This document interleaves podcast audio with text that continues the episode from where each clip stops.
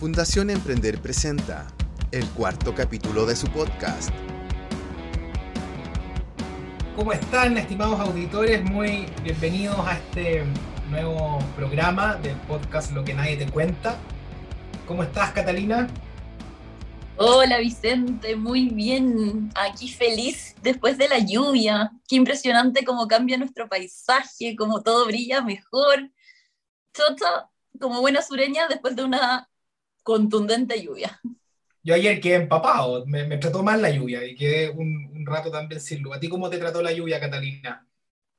Mira, muy bien, gocé con, con, con esto de ver caer agua yo siempre me río de los santiaguinos, ¿ah? porque como buena sureña, cuando empiezan los matinales a decir, saquen sus paraguas, viene lluvia, que pareciera que viniera un diluvio y caen tres gotas, pero ayer me sorprendió. Efectivamente, cayó mucha agua y el único malestar que estoy teniendo es que estoy teniendo problemas con internet porque en el sector producto de la lluvia em, causó estruendos, pero, pero espero que no tengamos ningún problema hoy día y que podamos gozar a nuestra entrevistada, que lo encuentro lo más interesante que hay. Cuéntanos, Vicente, ¿qué vamos a hacer hoy? ¿Con quién estamos? Así es. Y antes de con quién estamos, ¿qué hicimos la vez pasada? Porque tuvimos ah. dos entrevistas que, que, tuvimos con José Ramón Jotar hablando de propósito, cómo lograr nuestro propósito, qué significa el propósito, qué técnicas podemos tener para enfrentarnos a ellos, cómo va cambiando a lo largo del tiempo también el propósito de, de nosotros. Y nos encontramos con una, una, muy buena invitada, que es Andrea Bodeguer, que está cumpliendo su propósito. Andrea es arquitecto de profesión y eh, está en la cruzada de la accesibilidad universal, eh, que tiene que ver, bueno, Andrea nos va a explicar un poquito más en detalle, pero, pero explicado por mí, que soy un común de los mortales y, no sé nada de diseño, digamos, tiene que ver con disponibilizar los espacios para todas las personas. Si una persona está en silla de ruedas o tiene alguna discapacidad, que pueda acceder a los edificios, digamos, de una manera razonable y de la misma manera que todos. Em, y ella también ha tenido toda una transformación de lo que es ser arquitecta, a transformarse en empresaria y hoy día también está en una empresa que le ha ido bastante bien, ha salido en, en diarios, ha viajado en, en, su cruzada de accesibilidad universal. Así que bienvenida, Andrea Bodeguer, ¿cómo estás? Hola, ¿cómo están, Katy Vicente? Muchas gracias por la invitación aquí estoy. Pero en todo caso siempre trato de decir que no soy Andrea Budeger, soy Andrea Budeger. Budeger, perfecto. Budeger. ¿De dónde es tu Andrea? Es un libanés afrancesado de principios de siglo, así que es una cosa muy extraña, era Puthager antes. Perfecto. Muy bien. Buenísimo. Oye, Andrea, cuéntanos para entrar en este interesante tema, ¿cómo fue que eh, comenzaste a interesarte en esto de la accesibilidad y al mismo tiempo pedirte que nos contéis qué desafíos ves en esta materia en Chile. A ver, em, yo voy como en contra un poco de la, del día, de, la lógica en, todos los mis temas. Y cuando estaba en la universidad, em, producto de un trabajo, eh, me di cuenta que a nosotros los arquitectos y las arquitectas no nos estaban enseñando a diseñar para todos, sino que para un hombre perfecto. Y dije, bueno, qué interesante este tema. Vi a mi alrededor, no había nadie que hablara de accesibilidad universal, que en ese momento en realidad se hablaba de eliminar una barrera arquitectónica. Significa que si en una escalera tú cortabas y ponías una rampa. Y mm, comencé a, a, a, estudiar, conversé, bueno, viajé a Europa, no había diplomado, no había eh, máster, en realidad no había nada, no había internet. Y, y empecé esta locura y hice mi título. Mi título fue un desastre, lo pasé obviamente, pero fue mi primera, eh, como enfrentarme a la realidad. Que una persona, un profesor de más de 80 años, muy reconocido, me dice, yo jamás me he considerado una persona con discapacidad. Y en realidad lo que yo estaba tratando de hacer era eh, desarrollar el concepto de accesibilidad universal, que es que todos los edificios, todos los espacios públicos estén diseñados para todas las personas y no solamente para ese perfecto hombre de metro ochenta que tiene muchas energías, digamos, sino que también para la mamá con coche, la mamá con varios niños, esa, esa mamá que se mete al baño en el mall y tiene que dejar el coche afuera y la puerta un poco abierta porque no, no, no para que la guagua no, le, no se la roben. Entonces, la accesibilidad universal al final le, le sirve a todo. Y en ese sentido, eh, tuvo una larga cruzada de muchos años, muchos, muchos, muchos años, donde la respuesta fue no, cuando sea norma lo vamos a hacer, hasta que eh, fue norma, en 2016. Producto, digamos, de este cambio en la Convención de las Naciones Unidas que estableció los derechos de las personas con discapacidad y uno de los derechos que hoy día es un derecho humano, digamos, es el tema de acceder usar y circular eh, en todos los espacios. Hoy día, si tú discriminas a una persona por su discapacidad y tú le dices, no, usted no puede entrar a este restaurante, o no, no tengo una habitación donde alojarlo, em, en la práctica tú le estás diciendo a esa persona que producto de su condición no puede acceder al servicio el cual tú estás ofreciendo. Entonces, eso se ha transformado hoy día en un producto de calidad y en ese proceso que ha sido muy largo, eh, me transformé obviamente en emprendedora, una emprendedora que tuvo que cerrar su negocio porque le fue mal, una emprendedora que después dio una oportunidad en el Estado y me fui a trabajar cuando la ley tuvo que, digamos, implementarla. Después salí, después volví a, reinventarme en, lo que hoy día es BAO Accesibilidad. Se aprueba la norma y con el tiempo eh, y con mucho esfuerzo, mucho trabajo y mucho apoyo de, entre ellos la Fundación Emprender, em, logré, eh, digamos, eh, transformar este propósito, que era que el diseño no discrimine, hacia una empresa que hoy día es un ecosistema que, es, que asesora, diseña, certifica, educa y provee de productos en accesibilidad universal a todo el ecosistema de la construcción, el diseño, las empresas que hoy día tienen que cumplir con la norma. Y en la práctica hoy día nuestro foco es Chile, pero también es Latinoamérica, apoyando, apoyada también por Corfo y, por 4MA, que es, que Cuatro Mujeres Arquitectas, que estamos en un proyecto de exportación de servicios. Y logré, vuelvo a decir, con este apoyo de mucha gente, eh, transformar un propósito de un emprendimiento a una empresa estoy muy contenta por eso. Oye, Andrea, y, haciendo como un poco de, zoom en eso último que, estás diciendo, que, es súper interesante, em, ¿qué, qué, hito tú podrías identificar, o hitos, en el fondo, en donde tú dijiste, ya, esta cuestión que partió como un propósito, está agarrando vuelo y estoy cumpliendo mi sueño de convertir esto en una empresa realmente? Em, bueno, está siempre el sueño. Yo creo que emprender... Eh, yo emprendido tres, tres o cuatro veces, de las cuales una que no tiene nada que ver con accesibilidad, digamos, la, una empresa que vendí con artesanos de Pomaire, que maravilloso, me encanta. Eh, otro con temas de accesibilidad y algunos otros emprendimientos que no llegaron a luz, pero sí los dejé armados, digamos, y, eh, y los dejé funcionando. Yo creo que los hitos tienen que ver con primero, eh, el primero es saber como tener la certeza de que tu locura es tu locura. Eh, y aunque tu abuelo, tu mamá, tu hermano, tu papá, tu hermana o los amigos, lo que sea, te encuentren loca, eh, mi abuelo me dijo, ¿cómo estudiaste arquitectura para estar trabajando en greda antes de accesibilidad? Y yo, bueno, es lo que me gusta hacer. El impacto de los artesanos, hoy día el impacto de las personas con discapacidad.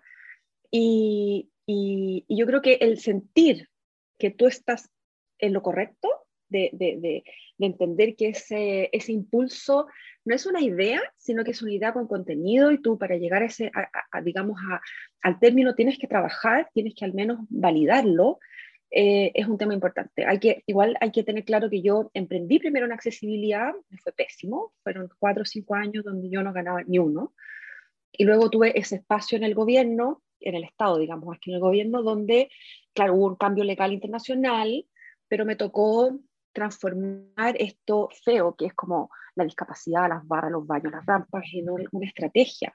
Una estrategia que fue incorporada en el metro, que fue incorporada en el Ministerio de la Pública, en el Ministerio de Vivienda y Urbanismo, eh, en el Servicio Nacional de Turismo, como estrategia para incorporar al 15% de la población mundial eh, respecto al tema que hoy día nadie habla. ¿Y por qué? Porque tú dices, no vemos a las personas con discapacidad. Y no las vemos ¿por qué? Porque como no hay accesibilidad a la ciudad, entonces no salen de sus casas. Si un tema es así de simple. Y de hecho es más, cuando nosotros logramos incorporar la accesibilidad o la, o la, la garantizamos, digamos, con una metodología que nosotros tenemos que tiene una propiedad intelectual, nosotros es, es proporcional, o sea, a más accesibilidad, más personas con discapacidad. Y eso se puede ver, por ejemplo, en los malls los MON son accesibles, son los primeros, digamos, en la industria en que cambian su normativa, y hoy día tú ves a niños, familias, parejas, en silla de rueda, personas ciegas, personas sordas, claro, tú no las ves, pero tú sabes quiénes son cuando trabajamos en este tema, y van de igual a igual a, un servicio. Entonces, ese es por un lado. El otro hito em, tiene que ver cuando, eh, bueno, cuando me, me apoyé eh, con mujeres empresarias.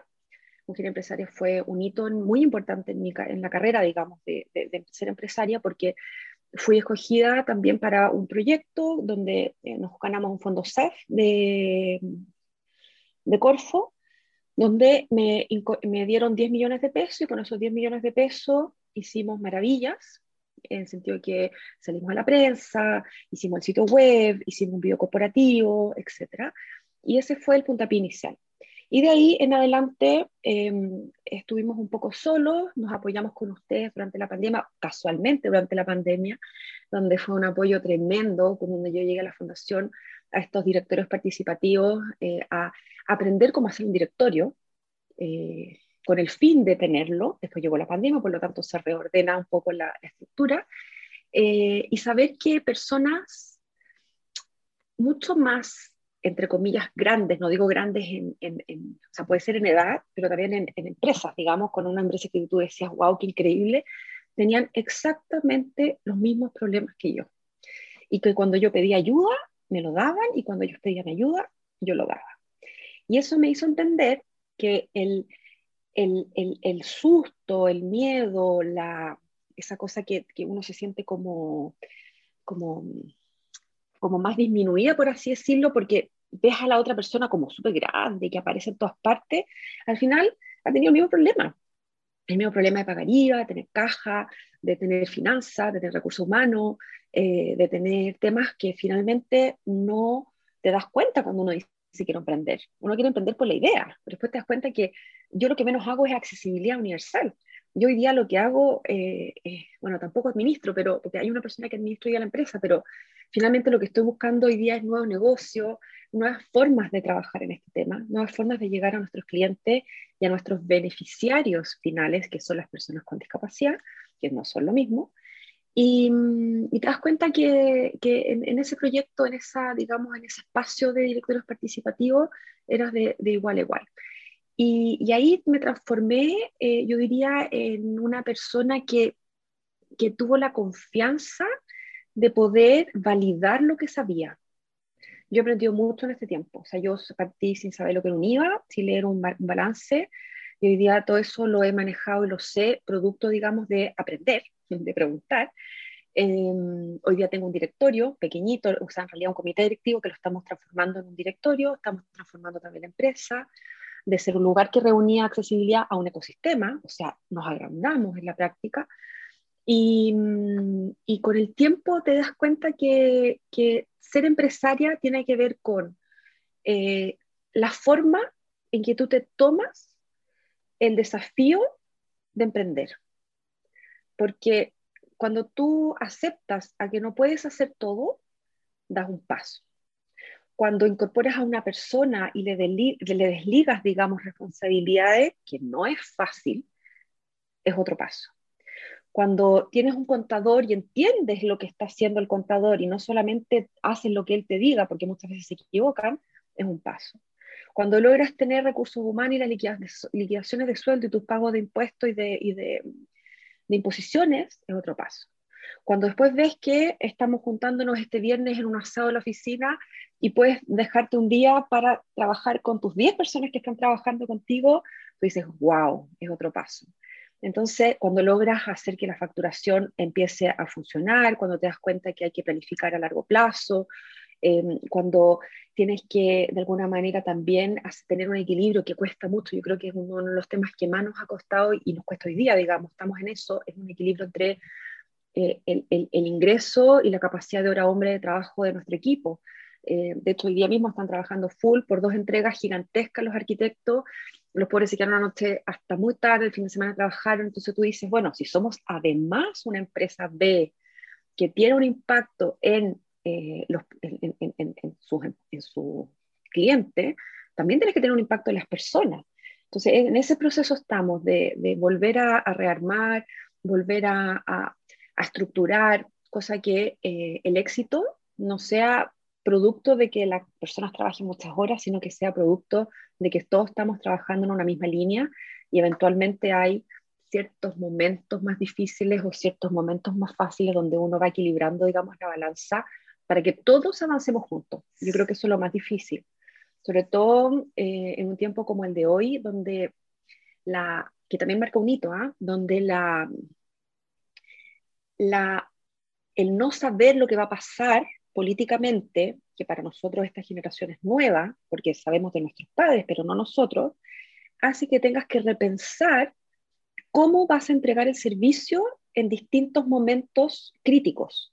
No solamente esperar que llegue, sino que avanzar y saber, bueno, ¿qué pasa si esta ley funciona, si, si la convención se rechaza, si la convención se aprueba? Eh, ¿cómo, ¿Cómo nos vamos a reorientar para que el equipo, eh, para no votar al equipo del barco, digamos? Porque estamos todos en esto y queremos terminar así como lo hicimos en pandemia, empezamos tantos, terminamos los mismos tantos, y hoy día somos más y queremos seguirlos más. Entonces, hay un, yo creo que todas las actividades marcan hitos, todas las, eh, las decisiones marcan hitos, eh, buenos y malos, y, y, tener un equipo también comprometido eh, es una de las bases también que se necesita. Yo quiero hacer un, puro, un, puro, un puro comentario, Cata, antes de, pasarte la palabra para, darte una pregunta que, que, fue algo que me llamó la atención al principio y al final de, de tu relato, Andrea, y es que en el fondo a ti te fue mal al principio también por un tema normativo, y el tema normativo, cuando, cuando se aplica, te cambia de alguna manera el, modelo de negocio porque, hay una, porque tus clientes están obligados a, a, enfrentar el tema de la accesibilidad universal, pero en el fondo yo no lo veo como un golpe de suerte, porque tú estuviste ahí cuatro, cinco, seis años metiéndote en el tema. Entonces, cuando, o más. Entonces, cuando hubo un cambio de la ley, tú ya estabas ahí. No es, como, no es como, oh, cambió la ley, acá hay una oportunidad de negocio. Tú ya estabas en el negocio. Y ahora cuando comentas lo mismo, oye, ¿sabéis que no sé cómo se viene la mano quizás en términos de normativas a futuro, etcétera?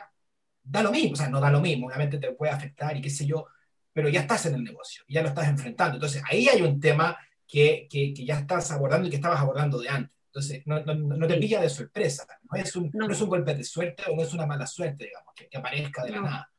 No, no, no, no, y, y, y, yo creo que el gran desafío es no dormirse, es, es saber que, que, hoy día estás haciendo esto, pero ¿qué vas a hacer en seis meses más? Nuestro servicio, nuestro producto, eh, ha tenido un, cambio en, en, lo que los clientes van pidiendo y lo que nosotros vamos ofreciendo, que tiene como un ciclo de seis meses es heavy. seis meses, donde durante seis meses yo entrego, el, cliente quiere algo, lo entrego, pero otros seis meses después ese cliente, porque quiere otra cosa, no es porque quiera otra cosa y no sabe lo que quiere, es porque la madurez del mercado lo va haciendo entender que esto no es una obligación, sino que es un beneficio. Entonces, va, se va transformando. Entonces, si nosotros hace dos años hacíamos eh, una auditoría por edificio donde hacíamos, no sé, eh, una auditoría que nos demorábamos tres horas y hacíamos 100 edificios, hoy ese edificio quiere certificarse.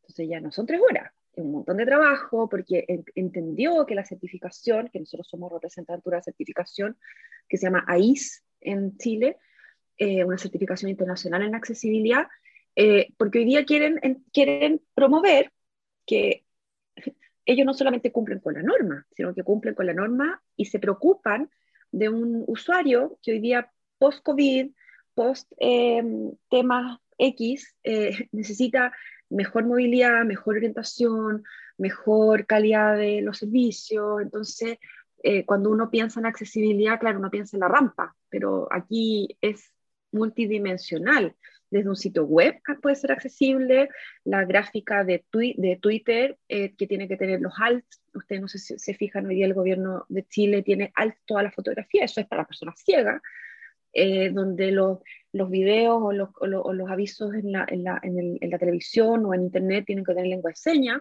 porque hoy día tenemos que llegar a un público que tiene eh, necesidades diferentes, y esas necesidades son accesibilidad para poder acceder al producto o servicio. Entonces, eh, cuando uno, uno, dimensiona eso y dimensiona que va cambiando, yo tengo que estar siempre pensando, y ese es mi rol en la empresa hoy día, siempre pensando en qué va a pasar seis meses más, un año más. Cuando empezó la pandemia, eh, nosotros rápidamente nos reorganizamos, hicimos cursos online, fuimos de los primeros a empezar los cursos online, hoy día estamos a puertas de lanzar la Academia BAU, que es una tremenda plataforma de, de capacitaciones a nivel latinoamericano, justamente porque la gente no, hoy día antes era presencial y jamás se me hubiera ocurrido tener un curso online, pero nos bastó un día, un día, hacer el cambio, aprender cómo se hacía, listo, online, abierto a Latinoamérica. Entonces, esas cosas son las que hay que reaccionar rápido. Yo creo que eh, amar el proyecto es también dejarlo crecer o dejarlo modificar. Yo no me puedo enamorar de mi idea inicial sin tener este proceso de cambio y adaptándome poco a poco a, lo, a, a los elementos externos, porque si no me quedo encerrada en un servicio o en un producto que quizás ya no vale la pena tenerlo, porque no, no sirve, no sirvió, el mercado cambió, ¿me entiendes? Por eso un poco va de la mano esa, ese cambio siempre de estar atento a lo que va a pasar más adelante. Oye, Andrea, yo te escucho y digo, chuta, qué largo el camino, qué perseverante. Eterno. Me río sola impresionante y además que eh, un poco tu historia eh, nos pasa mucho que es lo que escuchamos harto nosotros en la fundación, es decir, emprendedores que eh, luchan por su sueño, que creen que su producto es muy bueno y se enfrentan a muchos no, se enfrentan a muchos, oye, es imposible, o sea, en Chile no, no va a funcionar. y hay pocos en el fondo que, que siguen perseverando, siguen luchando. Creo que tu historia refleja mucho de eso. Y ahí me encantaría preguntarte, Andrea, ¿tú consideras que hoy día tú vives de tu propósito? Sí, claro. O sea, lo vivo, lo respiro. eh, y, ha sido un tema para mí. De hecho, ayer lo conversamos con, con Matías Tobar, que es mi gerente general, que, que mi, no mi, es de la empresa, pero, pero además me, me ha ayudado mucho, digamos. Eh, y le decía que increíble saber que tú estás viviendo de tu propósito y saber que hay tantas familias también que viven, a pesar de que los, los, los sueldos son acotados, estamos siempre, eh, siempre hoy día, sobre todo por todo lo que está pasando de, eh, digamos, de los precios que han subido, de esta incertidumbre que tenemos, eh, por mí yo les pagaría, o sea, nos pagaríamos, digamos, todo lo que quisiéramos, pero a veces uno tiene que estar ahí como súper acotado porque uno sabe que tiene que llegar a fin de año con todo el equipo. ¿De qué saco con, te fijas, con, con, con, con adelantarme a eso. Y, y vivir del propósito eh, fue un camino largo, largo, largo. Yo creo que todavía estoy pagando los años hacia atrás de inversión en tiempo y en plata que tuve eh, por, este, por entrar a un mercado 10 años antes. Ese fue mi, mi tema, eh, ese fue mi problema, entre comillas. yo quedé como, como llegué hablando de accesibilidad y la gente me decía, pero si las personas con discapacidad se atienden en Teletón. Y yo, ¿y? ¿Y después de Teletón dónde van? ¿Dónde trabajan? ¿Dónde estudian? ¿Dónde se casan? ¿Dónde, ¿Cómo van a, a, a, vivir? O sea, y la vida sigue. Entonces hoy día nuestra mirada eh, y nuestra visión es que hoy día hay una ley de inclusión laboral que obliga a todas las empresas de más de 100 trabajadores o colaboradores a tener eh, incluso laboral del 1%, además de tener un gestor de inclusión. Eh, por supuesto, eso, eso lleva al tema accesibilidad universal y hoy día nuestra lucha es, no sé si nuestra lucha, sino que nuestro foco es, eh, bueno, cuáles son los servicios que ustedes están transformando de la cartera de cosas que tienen hacia las personas con discapacidad. Desde un yogur que puede tener un sticker de braille eh, la atención de call center con un lengua de señas, desde tener la certificación en un edificio para que la gente, por ejemplo, vaya mucho más cómoda eh, y así. Entonces estamos haciendo pensar a las empresas que más allá de cumplir con la ley, que hoy día están súper focalizados en eso, porque en noviembre tienen que tener un gestor de inclusión certificado, entonces está todo el mundo buscando cómo certificarse, nosotros ya les estamos invitando a que descubran cuál es el propósito de esa exigencia de la ley para que esa persona que se va a hacer cargo de esa responsabilidad en la empresa logre trascender hacia todas las unidades de directorio, hacia el último trabajador, entendiendo que la empresa también puede ser eh, inclusiva o también puede entregar, si es que se puede, digamos, si ese es su foco, un servicio o un producto accesible o inclusivo. Así que ahí estamos, trabajando. Le, quería preguntar a Andrea que un poco ese era como la, para dónde va la micro, digamos, con, con Bau Accesibilidad, en el fondo, cuáles son como los desafíos de, la empresa. ¿Cuáles son los desafíos tuyos como Andrea, como empresaria, ya saliendo un poquito más de, del, del modelo, digamos, de Bau? Yo creo que el desafío es lo que siempre te dicen eh, y por el cual he trabajado gracias al equipo que tengo, súper comprometido, donde, ¿qué pasa si yo no estoy? ¿Es capaz la empresa de seguir?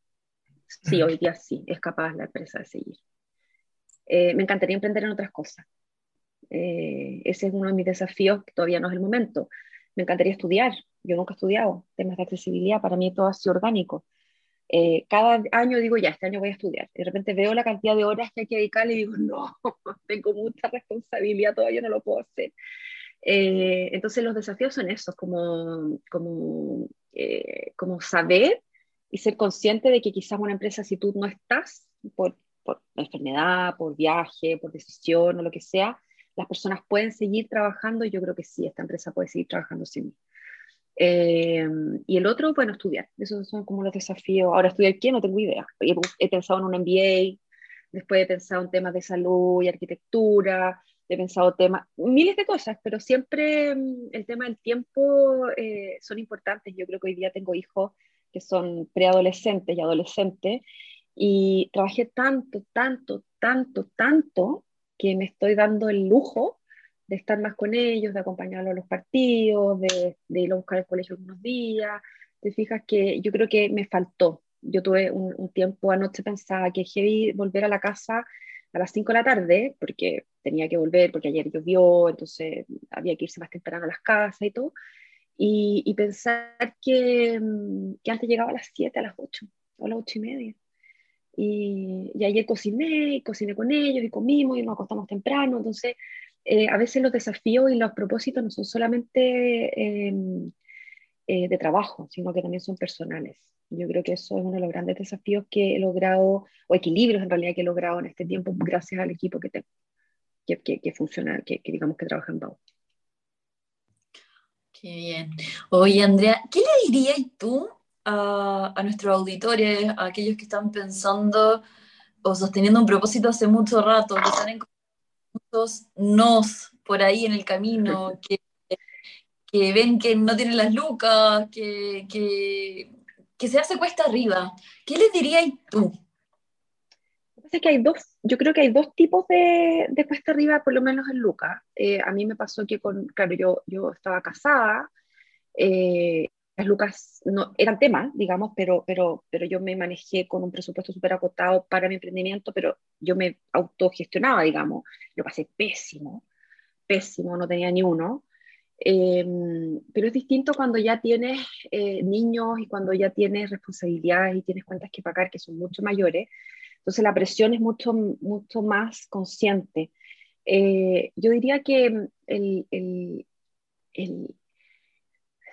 no es el pedir ayuda, sino que el conversar, el, el, ver otras formas. A mí me costó N, yo me acuerdo que cuando yo, yo ganaba, no sé, 300 lucas, yo decía, pucha, mis compañeras, mis amigas del alma, de la vida, ¿cuánto estarán ganando en sus tremendas empresas, ingenieras, psicólogas? Yo ganaba nada. Y me acuerdo un día haber ido a la casa de una y decirle, oye, ¿sabes que necesito saber cuánto ganáis? Y cuando me dijo lo que ganaba, yo dije, chuta, igual no estoy tan lejos. ¿Te fijáis? Pues yo la veía así como, wow, y, y, en realidad no era, te fijas, uno se siente como, como, como, ay, no sé cuál es la palabra, y se mal las palabras, pero eh, como, como menos por cuánto ganas.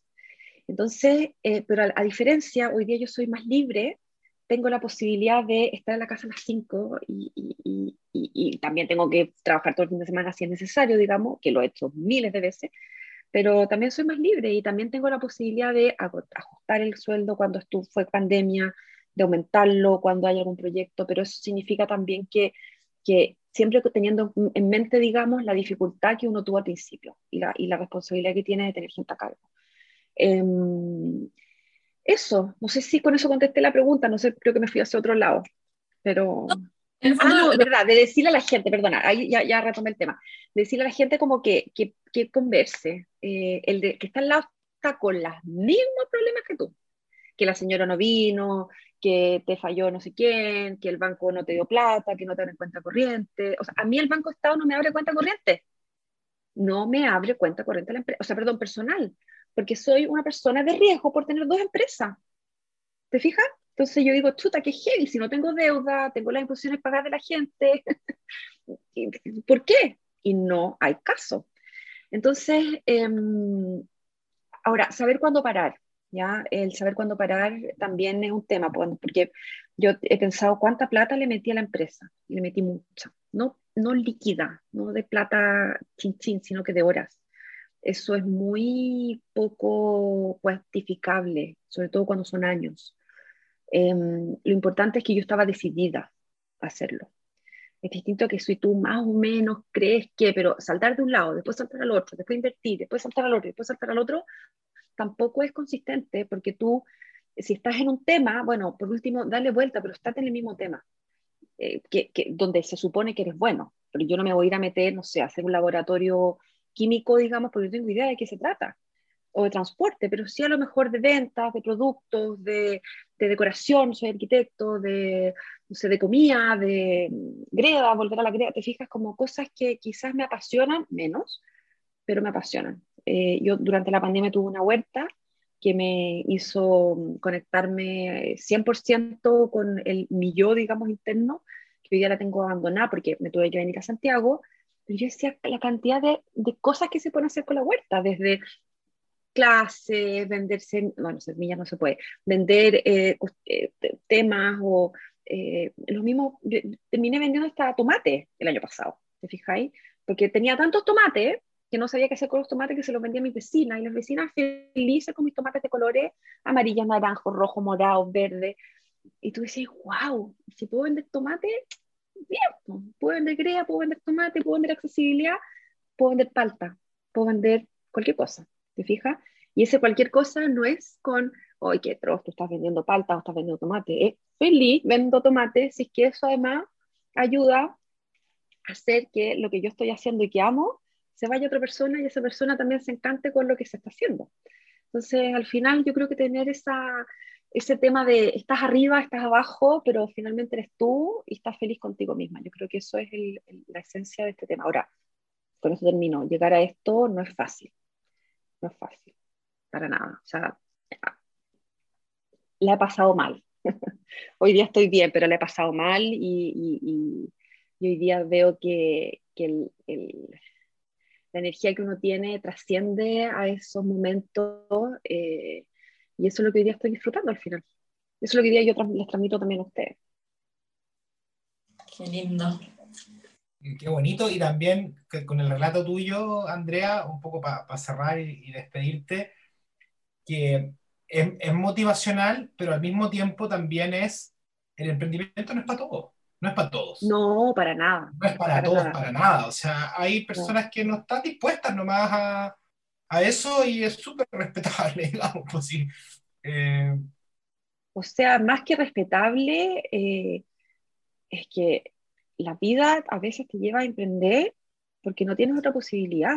Eso. Y, y cuando no eres, cuando no tienes esa, esa, esa chispa del emprender es muy doloroso, es muy difícil porque tú quieres, estás acostumbrado a tu sueldo a fin de mes, acá no, aquí es, hay que ordenarse. Entonces, emprender es para algunos, a veces uno lo puede, entrar y salir, digamos, del emprendimiento, como yo entré a trabajar dos veces, em, digamos, con horario y salí, me cargó, sobre todo en el Estado, que a mí me, una de mis evaluaciones era por la cantidad de horas que estaba sentada en mi escritorio, y yo decía, pero si yo hago gestión, ¿a qué saco con estar sentada en mi escritorio si no sirve? Yo tengo que estar en la calle.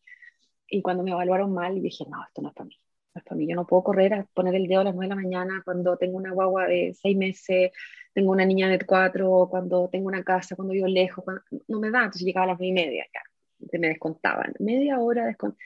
Y decía que heavy, que heavy, porque hay gente que es para el horario y hay gente que no es para el horario. Hay gente que es para emprender y hay gente que no es para emprender.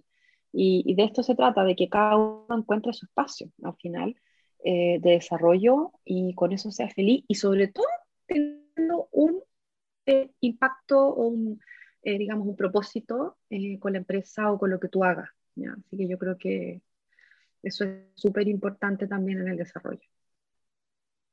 Genial, qué buen, qué buen testimonio, Andrea. Lo, se nota que lo vives como muy, muy, muy a flor de piel, digamos. Eh, se nota. Así que eso, pues muchas gracias por, por habernos acompañado en, esta, en este capítulo. Eh, y eso, pues nos estaremos viendo. Muchas gracias. no, se pasaron, se pasaron, Katy Vicente, aquí. Me encantó además el, el título, Lo que nadie te cuenta, porque es verdad. Todo el mundo ve como el éxito. Este año fui seleccionada, el año pasado, este año, no me acuerdo, el año pasado, de las 100 mujeres líderes 2021. Y yo digo, ah, qué heavy, como en, la categoría empresarias más encima. Mi cuñada también está en esas 20 empresarias que fuimos, eh, que es Marina Sajofre. Y, mm, y digo, qué heavy, como el peso que te da esto.